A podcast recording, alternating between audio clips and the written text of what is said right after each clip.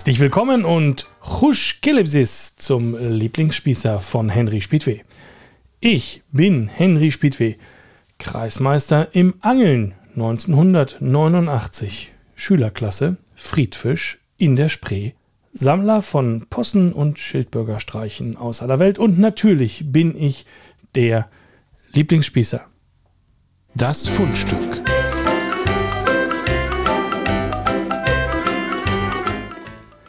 Die Umwandlung einer Pizzeria in eine Pizzeria mit Lieferservice erfordert eine Baugenehmigung.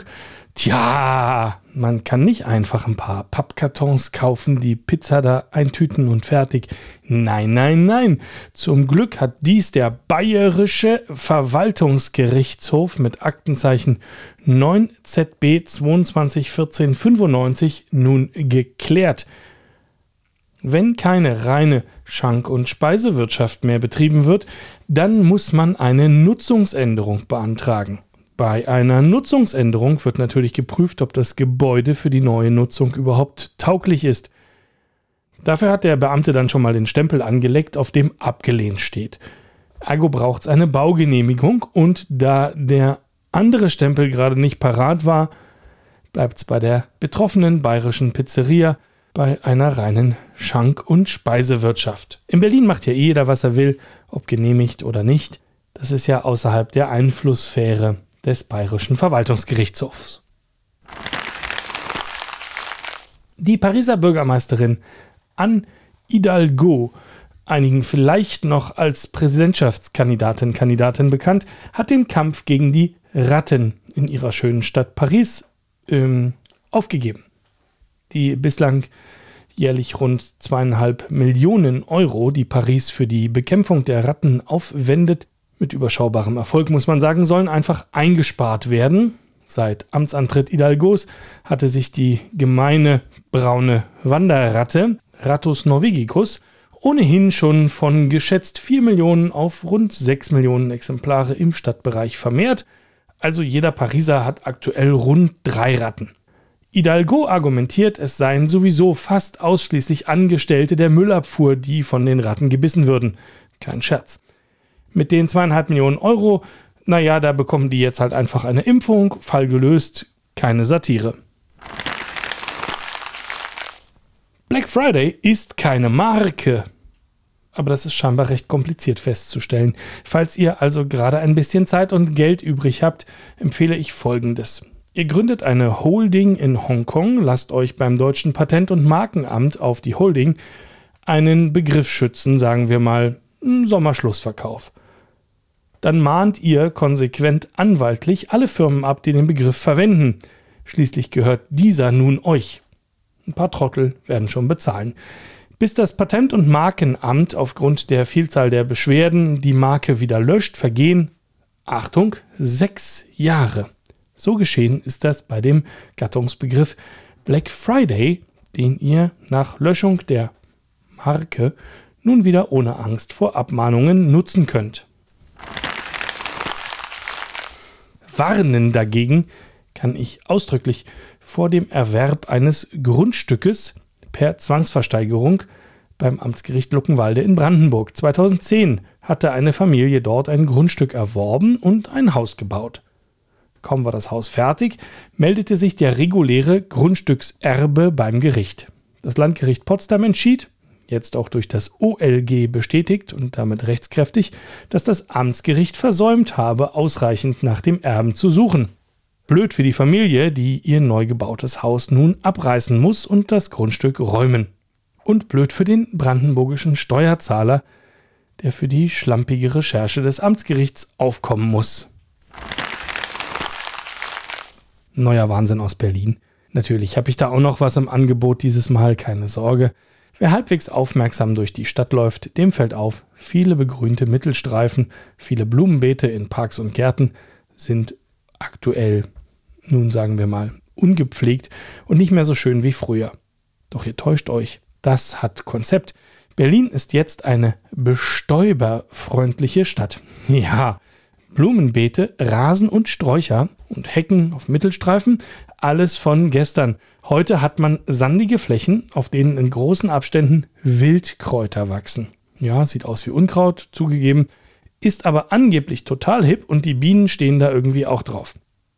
Die können nämlich mit einer schützenden Hecke und blühenden Blumen gar nichts anfangen, das müsst ihr wissen. Dazu kommt, wie immer kein Scherz, Totholzstapel als Insektenhotel. Gut gedacht, dumm nur, dass die zum Verwechseln aussehen wie mm, Müll. Damit ergibt sich aktuell an vielen Stellen folgendes Bild. Wo früher Rasen, Hecken oder Blumen waren, ziehen sandige, ausgedörrte Ödnislandschaften mit vereinzelten Unkrautbüscheln die Straßen und grünen, pardon, Grauflächen. Der Sand weht vom Wind durch die Stadt und die Bürger legen ihren Sperrmüll gleich zu dem offiziellen Sperrmüll dazu. Broken Window Theorie heißt das. Da hör ich dir doch trapsen. Idee vielleicht gut, aber nicht für das Zusammenleben in einer Großstadt geeignet. Und zu guter Letzt nach Österreich. Ja, kurz vor der Sommerpause hat die SPÖ, das ist quasi die SPD, nur mit Ö, nochmal bewiesen, dass Excel kein Werkzeug ist, mit dem man leichtfertig umgehen sollte. Das Drama ereignet sich in folgenden fünf Akten, schön in altgriechischem Aufbau. Erster Akt. Prolog. Ein Ministerpräsident hält sich für zu groß für sein Amt und sägt Bundesvorsitzende in internem Machtkampf ab. In dem Fall der Ministerpräsident des Burgenlandes, Hans-Peter Doskozil. Zweiter Akt. Konflikt. Es kommt zu einer parteiinternen Wahl eines neuen Parteivorsitzenden, wobei die bisherige Amtsinhaberin nicht in die Stichwahl kommt. Niemand taugt weniger zum Vorsitz einer sozialdemokratischen Partei als ein Parteichef, soweit so bekannt auch in Deutschland. Dritter Akt. Vermeintlicher Klimax. In der Stichwahl beim Parteitag gewinnt dann der Verursacher Doskozil und wird zum neuen Parteichef gekürt. Juhu! Blumenstrauß, Fotostory, Titelseite, dem Volk das Programm erklären, alles dabei, genau wie hier. Vierter Akt. Ab jetzt wird's österreichisch. Die Katastrophe. Irgendjemandem fällt auf, dass die Wahl gar nicht 280 zu 317 ausgegangen sein kann, wenn 598 Stimmen eingegangen sind. Es fehlte eine. Dafür hat Österreich schon mal zwei Tage gebraucht. Es kommt zu einer kompletten Neuauszählung. Fünfter Akt, die Auflösung. Die fehlende Stimme ist ungültig und die Spalten der beiden Kandidaten wurden bei der Auszählung in Excel vertauscht. Naja, neuer Parteichef ist nun Andreas Basler. Die Partei entschuldigt sich bei Doskozil, nichts für ungut und so. Naja, kann ja keiner wissen, wie man das mit diesem Excel richtig macht. Dank für die Hinweise zu den Fundstücken dieser Woche an Wolfgang, Christian, Michael, Lisa und Ele. Vielen, vielen Dank euch. Hört immer weiter zu, schickt mir gern weiter Fundstücke und wie immer seid nicht traurig, eures kommt auch noch. Unnützes Belgienwissen. Wenn ihr, wie ich, gerade dabei seid, eure Steuererklärung fürs letzte Jahr zu machen, wird es euch wieder auffallen. Belgien ist und bleibt das komplizierteste Land der Welt, auch in der Steuererklärung. Anlage N in der Steuererklärung, N für Einkünfte aus nicht selbstständiger Arbeit, so nennt das Finanzamt euer Angestellten-Dasein. Dann beachtet mal Zeile 22 bis 25. Einkünfte aus allen anderen Ländern außer Deutschland und Belgien. Das muss natürlich als einziges Land der Welt separat auftauchen. Zeile 25 der Anlage N. Viel Spaß. Der Super Superlativ.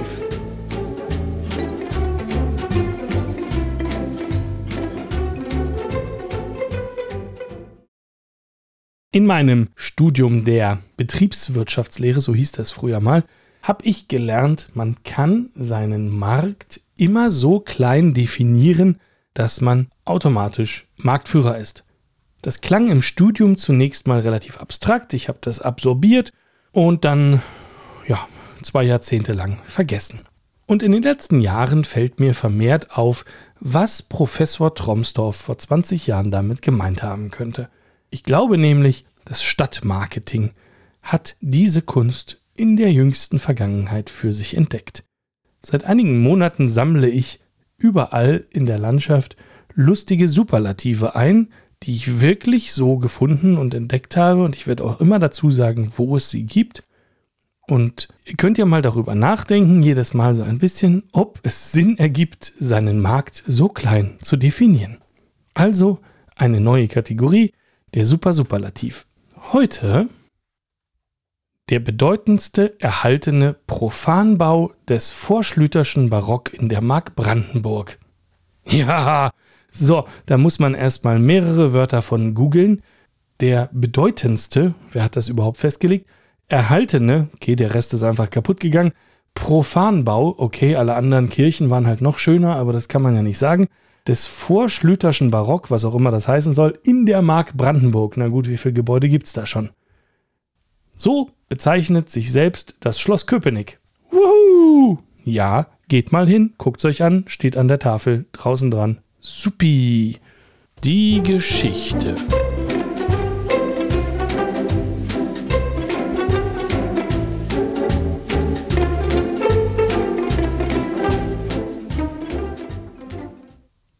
Die heutige Geschichte knüpft ein bisschen an an das Superlativthema und sie ist erschienen im Buch Die Wechselstellung unter Kollegen. Die Geschichte heißt Denken Sie groß. Stellen Sie sich vor, Sie sind pleite. Pleite, aber auf der Suche nach Geld. Nun, ich denke, bis hierhin können noch viele Hörer folgen. Sie kommen aus einer gefallenen Familie in einer strukturschwachen Gegend. Sie brauchen Geld für ein schönes Leben. So ein richtig schönes. Jetzt kommen Sie mir nicht mit einer kleinen Eigentumswohnung und dem gebrauchten BMW. Ich rede von 100 Millionen Euro und mehr. So richtig schön. Denken Sie groß. Sie sind kreativ und kriminell. Und sie können gut mit Menschen umgehen. Sie können Visionen verkaufen. Tja, was werden sie tun? Nein, nein, sie gründen keine Firma. Also, zumindest nicht wirklich. Ich sag doch schon, sie sollen größer denken. Sie erfinden auch nichts. Also, naja, vielleicht schon, aber nicht im herkömmlichen Sinne. Ich helfe ihnen etwas. Es sind die 1820er Jahre. Die Welt ist fertig entdeckt, aber im Umbruch. Napoleon hat die Welt mehr verändert, als man zunächst gedacht hatte. Spanien und Portugal verlieren an Einfluss über ihre Kolonien in Südamerika, die sich gerade allesamt selbstständig gemacht haben. Blöd. Hm. Allgemein bekannt unter den europäischen Bürgern ist, dass Südamerika reiche Minen voller Gold und Silber hat. Nein, nein, keine voreiligen Schlüsse. Sie kaufen auch nicht einfach eine Silbermine in diesem neuen Land namens Argentinien, nicht mal auf dem Papier. Größer denken. Sie waren mal als mittelmäßiger, aber listiger Söldner in Süd- und Mittelamerika unterwegs, haben Beziehungen zu ein paar einflussreichen Revolutionären vor Ort und wissen gerade genug von der Gegend, um anderen, die sie noch nie gesehen haben, eine schöne Geschichte zu erzählen. Nein, nein, sie schreiben auch kein Buch über ihre Erlebnisse. Hören Sie, sie wollen nicht berühmt werden wie Humboldt, sie wollen nur schnellen Reichtum. Sie gründen einen Staat. Jawohl, einen eigenen Staat. Woher sie das Land nehmen sollen? Ach, unwichtige Details. 200 Jahre später wird man mal alle Unternehmen so gründen. Zunächst steht eine tolle Geschichte, dann sammelt man viel Geld ein und um die Realisierbarkeit, da kümmert man sich später. Oder eben auch nicht, ist ja egal, man ist dann ja schon reich. Bevor ihr jetzt kopfschüttelnd ausschaltet, all das ist wirklich passiert. Ich berichte nur, wie immer, nur, dass der Fall hier schon 200 Jahre zurückliegt. Also, sie haben einen lustigen Namen, sagen wir mal Gregor McGregor. Der hieß wirklich so. Sie sind groß gewachsen, militärisch ausgebildet, können ihre Uniform knitterfrei tragen und verstehen es, sich bei Empfängen nicht mit Söschen zu bekleckern. Also, schon mal gar nicht so schlecht. Sie haben einen Fantasieorden am Revers, sagen wir mal sozusagen wie Gaddafi in seinen besten Tagen. Sie strahlen was aus. Enthusiasmus, Euphorie. Und wie alle Gründer umgibt sie die Aura des Neuanfangs der man direkt folgen möchte. Sie haben Südamerika gesehen. Ha, alle guten Tische Londons wollen Sie als Gast. Sie bewegen sich sicher auf dem Parkett und umgarnen gekonnt die Leute, die das alte Europa leid haben. nutzen ihre Politikverdrossenheit aus. Oh, du hast alles satt, du bist Offizier. Hm, naja, ich kenne dann ein Land in Südamerika. Es hat sich gerade unabhängig gemacht. Die suchen noch einen Verteidigungsminister. Wie viel Geld hast du denn? Dann vermittle ich dir die Stelle. Von da an läuft alles wie von selbst. Ist wie heute. Sie stellen fest, dass niemand Ihnen gern 10.000 Euro leiht, aber wenn Sie nach 10 Millionen fragen, naja, dann sind die Ohren offen. Schließlich geht's ja auch um was. Sie haben eine befreundete Grafikerin gebeten, eine Illustration eines Landstrichs anzufertigen, wie Sie ihn in Erinnerung haben. Eine Texterin erstellt Ihnen ein Handbuch für Auswanderer inklusive Zitaten anderer Forschungsreisender, exakter biologischer Beschreibung und fertiger Businesspläne für zukünftige Plantagenbetreiber.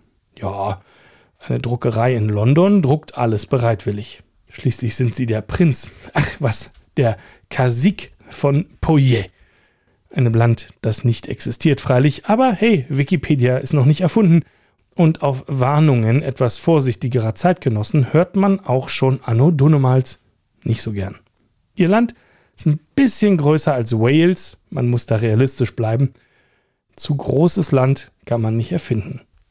Aber ihr Land ist so fruchtbar, dass sie drei Maisernten pro Jahr haben. Mhm. Und ihr Fluss, der heißt zwar Black River oder Rio Negro, aber es ist das sauberste Trinkwasser aller Zeiten. Wenn da nur nicht diese riesigen Goldklumpen wären, die einfach so an dem Grund des Flusses liegen. Die Edelholzbäume quellen über vor süßem Obst und die Wälder vor Wild. Quasi ein Garten Eden, alles was Poyer fehlt, seien genug Bürger, um den ganzen Kram ordentlich auszubeuten. Zielgruppengerechte Ansprache, die haben sie schon verstanden. Den schottischen Highlandern, den versprechen sie Aventüren, Herausforderung und Belohnung für ehrliche Arbeit. Der Londoner Hochfinanz versprechen sie Rendite ohne schmutzige Finger. Alle Marketing-Tools, die im 21. Jahrhundert mühevoll erfunden werden müssen, haben sie bereits 1820 intuitiv drauf. Soziale Anerkennung für das Belohnungssystem, Rezensionen, Empfehlungsmarketing, künstliche Verknappung. Sie mischen jetzt ganz groß mit. Sie stellen einen Lakaien an, den sie in einer Fantasiewährung bezahlen, während sie in London auf großem Fuß leben. Was wäre das Land ohne eigene Dollars? Die Poyer-Dollar haben sie doch auch günstig drucken lassen. Inzwischen bezahlen sie die Druckerei mit der dort selbst gedruckten Währung. Die benutzen sie nun, um eigentlich alles zu bezahlen, und für eine Weile entsteht, ganz ohne ihr Zutun in London, ein Geldwechselmarkt für die Währung, die sie frei erfunden haben aus dem Land, was es gar nicht gibt. Die Leute kaufen sich die Poyer-Dollar, die sie munter und das Volk mischen, einfach gegenseitig ab. Es gibt einen offiziellen Wechselkurs. Das macht ihnen ein bisschen Angst, aber auch nur ein bisschen, denn es ist ja auch gut so, denn so können sie beliebig viele dieser Fantasiedollars aus dem Fenster werfen. Ihren Lakaien statten sie mit einer famosen Visitenkarte aus, natürlich aus der Lieblingsdruckerei. Er nennt sich fortan Chargé d'Affaires der diplomatischen Vertretung des Staates Poyer in London.